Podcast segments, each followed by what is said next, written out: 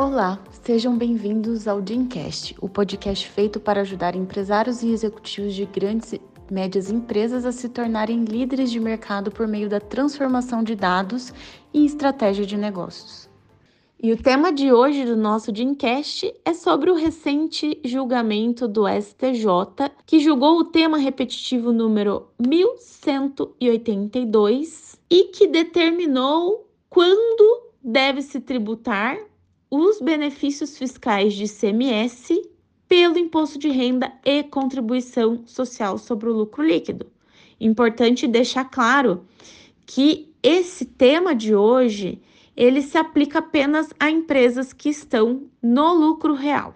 Como se sabe, na semana passada, mais especificamente no dia 26 de abril de 2023, o STJ julgou o tema repetitivo número 1182, momento em que ficou fixada ali três teses jurídicas.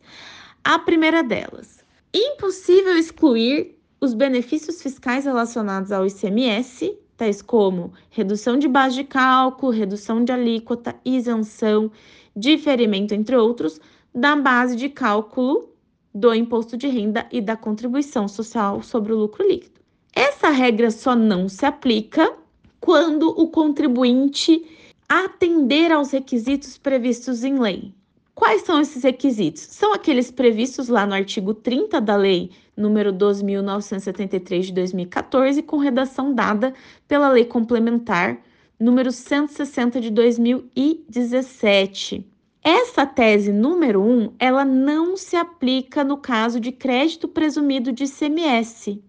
Nesse caso, vai prevalecer o antigo entendimento do STJ, que concluiu que crédito presumido de ICMS não deve ser tributado pelo imposto de renda e pela contribuição social sobre o lucro líquido.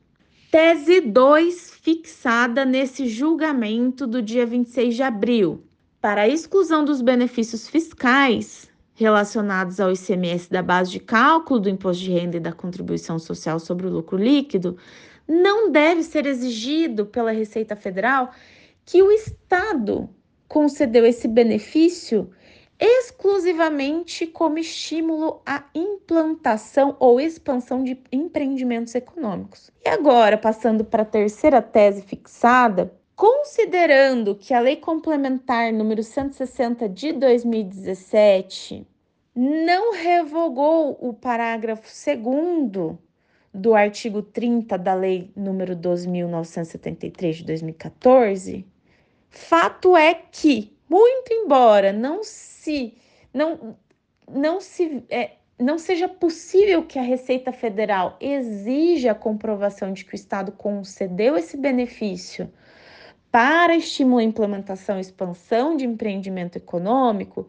fato é que, na prática, a Receita Federal pode averiguar se esse benefício concedido ao contribuinte foi de fato utilizado para essa finalidade, ou seja, para aumento do empreendimento econômico ou implantação de, de novos projetos ali dentro desse empreendimento econômico. Ou seja, vamos traduzir tudo isso para vocês. Basicamente, isso significa que sim, é possível não tributar os benefícios fiscais de ICMS, desde que seja feita, então, reserva de lucros para fazer frente à absorção de prejuízos ou aumento de capital social. E também um outro requisito é que esses benefícios não sejam utilizados para outras hipóteses que não o estímulo à implementação ou expansão de empreendimentos econômicos. Tudo que sair dessa regra, portanto, será normalmente tributado pelo imposto de renda e pela contribuição social sobre o lucro líquido. Diante desse cenário, a equipe econômica do Ministério da Economia já prepara uma ação dentro do programa Litígio Zero para que as empresas se autorregularizem caso estejam atuando em desconformidade com esse entendimento do STJ. Essa abordagem da Receita Federal será feita por meio de notificação com prazo para oferecer os benefícios fiscais à tributação sem a aplicação de multa, exceto em relação ao caso do crédito presumido, como eu já expliquei anteriormente. Quem não se adequar dentro do prazo de autorregularização dado pela Receita Federal estará sujeito a autuações fiscais. Importante esclarecer nesse momento que esse entendimento do STJ está com sua eficácia suspensa em razão da decisão proferida pelo ministro André Mendonça do STF nos autos da medida cautelar número 835.818. A suspensão só foi concedida até que o tema número 843 de repercussão geral do STF seja julgado, vez que o resultado desse julgamento pode impactar no que ficou decidido pelo STJ nesse último dia 26 de abril de 2023.